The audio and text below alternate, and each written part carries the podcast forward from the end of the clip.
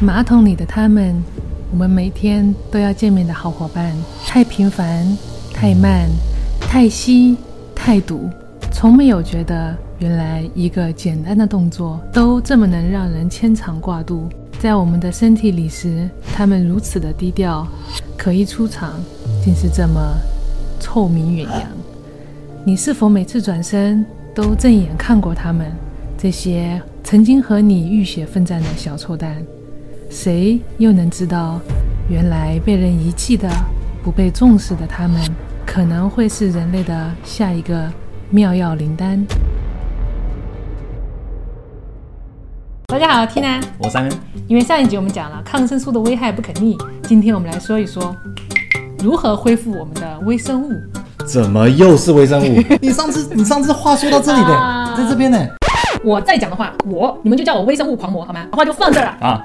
你是微生物狂魔 哎，我错了，我错了，叫我微生物狂魔。哎呀，这个这个很好玩的，真的很好玩的，你再听听看嘛。给你来个爆的啊，爆的，这是你绝对会喜欢听的。夫妻相的原因是因为打啵儿。哦，你再说说看吧。这是一个很有名的基因公司 CEO 说的。他说，接吻十秒钟，我们就交换了大概八千万个菌群。所以夫妻相的产生，就是因为两个人长期的打啵儿，菌群交换的差不多了，所以两个人就长得差不多了。嗯，除了接吻，还可以靠什么方式呢？当然，这里 CEO 说的具体是不是这个情况，我们不知道啊。但是有这么一个机构，真的把夫妻的菌群做了这么一个实验，发现两个人的皮肤菌群真的有很多是一样的。如果在不知道谁是谁的老公，谁是谁的老婆的情况下，如果用电脑对比他们的菌群，有百分之八十六的概率能够成功的从两个人的菌种分析出他们是夫妻的身份。那还有百分之十四是什么道理呢？是他们打分的不够多，还是说有第三方的菌群的介入？虽然刚才那个实验成功了，可是没有解释的是，为什么两个人的菌群一样，他们的行为习惯、脾气都变得很像另一半了？这个比如说同一个笑话，两个人笑起来都是那种眯眯眼，从内到外的这种神似，就是因为菌群的类似，影响的不是你的消化，肠菌是你的第二个脑子啊！把你的微生物全部拿出来称一称，有一点五公斤左右，哎，正好你的脑子也一点五公斤，你说巧不巧？很早以前，科学家在研究抑郁症的时候，就隐隐约约的觉得肠胃系统和脑子的情绪是有一点关系。因为很多抑郁病人大部分都有肠道的炎症，所以他们就想要尝试看看能不能修复肠道的健康来治疗抑郁症。后来一研究就没有刹住车，因为越研究越可怕。因为当时大家都觉得嘛，肠道就是一个没有灵魂的器官，默默的在消化，默默在工作。但是后来随着微生物的研究，他们发现肠道里面有自己的神经系统，哎，微生物会在里面啊跑来跑去啊，交朋友啊，聊天啊，有时候也会把自己的喜好啊、情绪啊、感觉啊告诉给大脑。这么欢乐啊！比如说你吃了饭，心情特别好，为什么？吃舒服了。谁舒服了？是他，对，是因为你喂饱了他们。他们分泌血清素，让你很高兴，所以不是你高兴，是他们高兴。有时候呢，你工作紧张的时候，突然特别想吃薯条、汉堡、盐酥鸡，重口味的，那不是你想吃，是他们想吃。我觉得你在给自己找借口。这是因为小肠必须在你放松的时候才可以工作，如果你一紧张，小肠就不高兴了，所以逼你吃一点油腻的食物，让你放松一下，小肠也好工作，他们也可以过得舒服一点。有的时候我们觉得有个人的味道很好闻，你会心里面觉得你跟他。他特别的亲近，那种就是你们两个的菌群特别的契合。这个情绪不是产生于你，是产生于他们。哦，这不是我的魅力把你追到手，是我的菌种太优秀。神经病！他们说，据说嗅觉比较灵敏的姑娘，她可以凭着味道就找到她的老公。是吗？那以后那个相亲是不是要给你来一个嗅觉配对环节？你的意识到底属不属于你？真的要打一个问号。如果这么来想的话，你的身体只是一个公共资源，好吧？共享的。这个肠道有一个和脑子相连的通道，叫做肠脑轴，很多情绪都来自于他们，对吧？就像我们中文里面经常讲的，这个人心肠好，就是说的心通着肠子。呃，很早中文就有这样的一个觉悟了。哦。啊，英文也有 guts，对不对？guts 就是肚子嘛。对对对。Have a gut feeling。对，就是直觉。就比如说嘛，我们会说一个人一满肚子坏水，对吧？这就是肚子跟大脑的一个关系，或者是谈恋爱啊、一个人想另外一个人想的牵肠挂肚，对吧？哦，对啊，你看韩剧啊，就会看那个肝肝肠寸断，刚什么？肝刚什么？这画面太刺激了。这个真的有这么一个实验，就是测试肠道细菌对于生物的情绪、个性还有行为的一个影响。他们把老鼠分成两类，一组胆子特别大，另外一组比较害羞、比较俗辣。所以他们用实验的手段把两组老鼠的菌种交换，发现胆子大的那组胆子居然变小了，而俗辣的那组个个都变成甄子丹，开始飞檐走壁了，能打是吧？一打十二个。上一集我们不都说现代人少了百分之十五到四十的菌种，二零五零年人类必定面临一个超级细菌的灾难吗？凡事不要慌，研究人员早就已经开始采取行动了。他们是这么想的：如果我们失去了那些微生物，那不是世界上还有那些没有被现代社会荼毒的原始社会？他们身上不就有我们没有的菌种吗？嗯把他们的菌种提炼提炼，移植给我们不就完事了吗？所以他们就满世界的找，结果还真的在一个鸟不生蛋的地方，委内瑞拉的奥里诺克丛林里面，居然有一个石器时代的小村。那个村啊，之原始，之偏僻，车都进不去，研究人员只能坐直升飞机去。你都不知道，研究人员他们一听这些人几乎与世隔绝的时候，有多么的兴奋。他们到了以后，发现全村的金属制品只有一把砍刀，一个罐子，而且这个东西还是他们和先进的印第安原住民交换来的。他们就尾随了那群当地人，给他们的便便采样。在看到当地人在嗯嗯的时候，这些研究人员他们眼睛都在发光，你知道吧？因为这些村民他们没有吃过加工食品、精致淀粉，食物有很大一部分都是植物纤维，那个便便之长、之大、之多。嗯，Q 弹的，他们拿仪器一看，哇，激动坏了，里面百分之九十都是我们没有的微生物。哇，纯净的、啊，全球限量版。啊，他们拿到这个的第一件事情就是去提炼里面的好菌，治疗一种叫做艰难梭状芽孢杆菌。这个名字一听起来就很艰难嘛。啊，接下来我们就简称为艰难菌了。这个菌种呢，在百分之一到十五的成年人身上有。这些人携带了这种菌呢，其实也没什么事情，但是怕就怕在用了抗生素以后，其他的菌种被杀死了。这个艰难菌它是不怕抗生素，有可能在抗生素用过以后，它们长得太多失调了，就会引起人拉肚子、中毒，严重的时候可能会致死。这就是我们之前讲的超级细菌一样，当这些病人艰难菌泛滥的时候，基本上医生是没有任何的治疗方案，无药可医。所以这群研究人员想要把原始人的便便拿去提炼一下，给这些艰难菌病人治病。嗯，这个艰难菌有多难杀？我给你讲一个澳洲杀兔子的故事。瞎吹吧。真人真事，真的，你认真听啊！在一八五九年，有一个英国移民过去的农场主，特别喜欢打野兔。他一到澳洲，发现哎那边没有兔子，他就立马从老家带了二十四只兔兔，丢到他的农场里面放养，给他打猎。结果就是因为这些兔子惹了大麻烦。澳洲我们都知道了，因为地理位置的关系，所以生态比较特别。澳洲的生态没有兔子这一环，没有了天敌，只有食物，他们就把一片一片草地啃得光溜溜的。就是因为这样，澳洲的袋鼠和奶牛就饿死了一大片，甚至连三十多种动物因为抢饭抢不过兔子，全都灭绝了。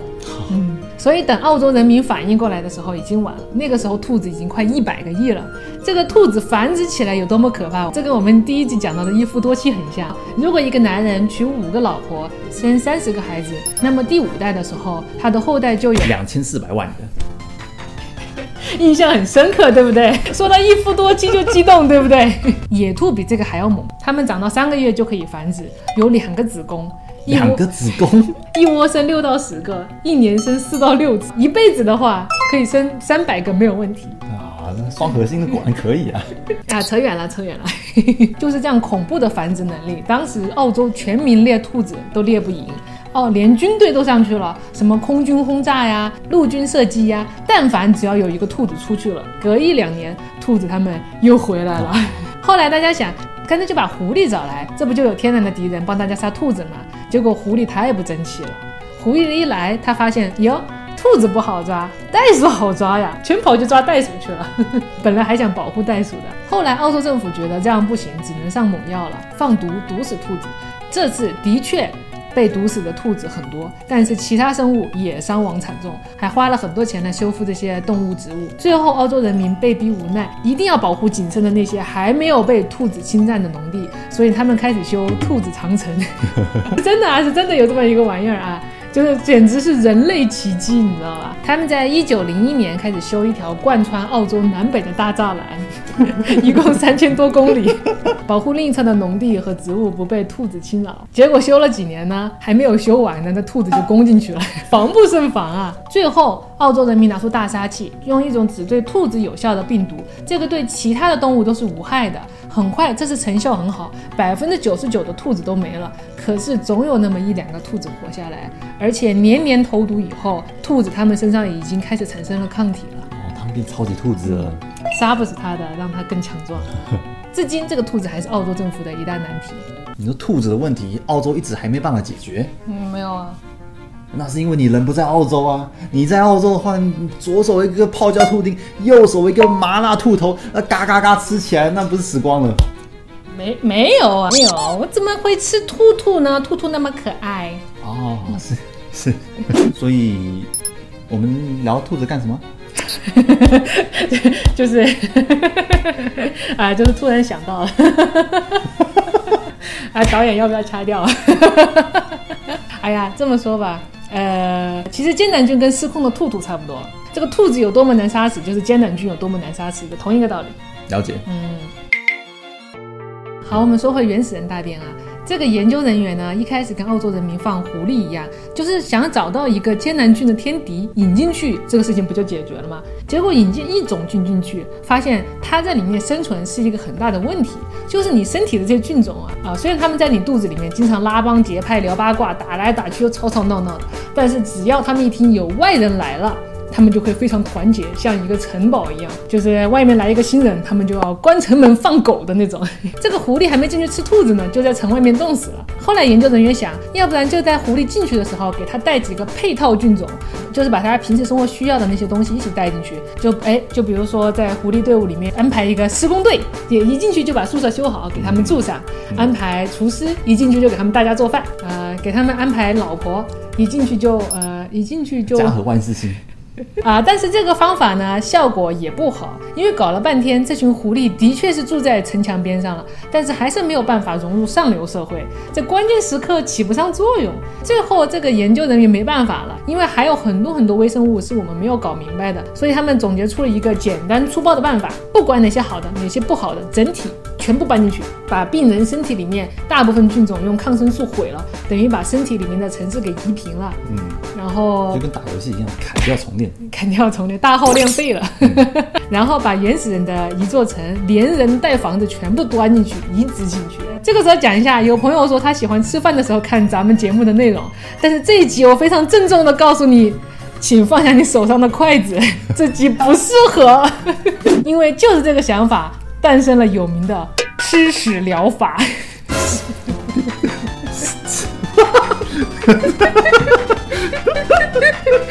什么疗法？吃屎疗法，真的是这么干的，听的啊，而且很有效。那那你你讲讲看。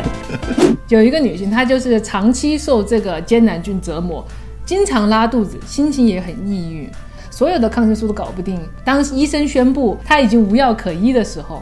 他查新闻，听到有这么一个吃屎疗法有效，但是在当年呢，这个还属于研究阶段，没有一个医生敢真的用在他的身上的。于是他就决定自己来，从他健康的老公身上下手。他先是吃了几天的强效抗生素，确保身体大部分菌种已经清理干净，然后用生理盐水稀释她老公的大便。中间有一些大块的固体需要用手搅拌，对后来发现他怎么和都和不匀，只好拿上了自己家里面的厨房电动搅拌器，打碎了以后呢，发现这个液体很像巧克力牛奶。那么这个到底怎么引进身体呢？一般来讲可以走水路，也可以走陆路，走陆路。水路是比较重口味啊，所以他选择走陆路，用灌肠的方式把肠菌带进去。他说他灌进去之后，用非常不雅的姿势倒立了很久，确保它不会漏了。不要紧张，现在已经很发达了，他们已经可以把它做成胶囊了，你直接吞进去了胶囊，啊，千万别把它咬碎了。卡在喉咙眼儿里。哦 你们吃完需不需要拿卫生纸擦擦嘴巴？哎，没想到吧？两天以后，他发现整个人焕然一新，不拉肚子了，心情都变好了。哦，啊，他这个病呢，本来已经无药可医，但是因为这样，他居然好了。后来医生也把这个便便疗法适用在其他艰难菌问题的病人身上，据说成功率有九成以上。不是吧？你不经常说你也有消化的问题吗？你想干什么啊？你想对我做什么呀？我们家才买了搅拌器呢。我今天早上喝的是巧克力奶吧？目前便便疗法呢，还是需要很多的临床观察研究，但是不排除在不久我们研究越来越成熟，如果运用得当的话，我们上一集说的糖尿病、肥胖、自闭症、过敏、高血压、抑郁都能这样治好。透过吃屎治好 对，还有一个你想都想不到，我们可以靠拉屎致富。啊？真的，健康的便便千金难求。我查啦，亚洲的便便银行在香港，你如果好好捐的话，一个月可以挣大概四千八，我猜是港币吧。你说它可以活活的拉出黄金？呃，我们家要脱贫，你又多了一项业务啦。大家好，缇娜。我是 Simon，哎，还真的在一个鸟不拉屎的地方，你要说鸟不拉屎还是狗不拉屎？鸟不生蛋啊、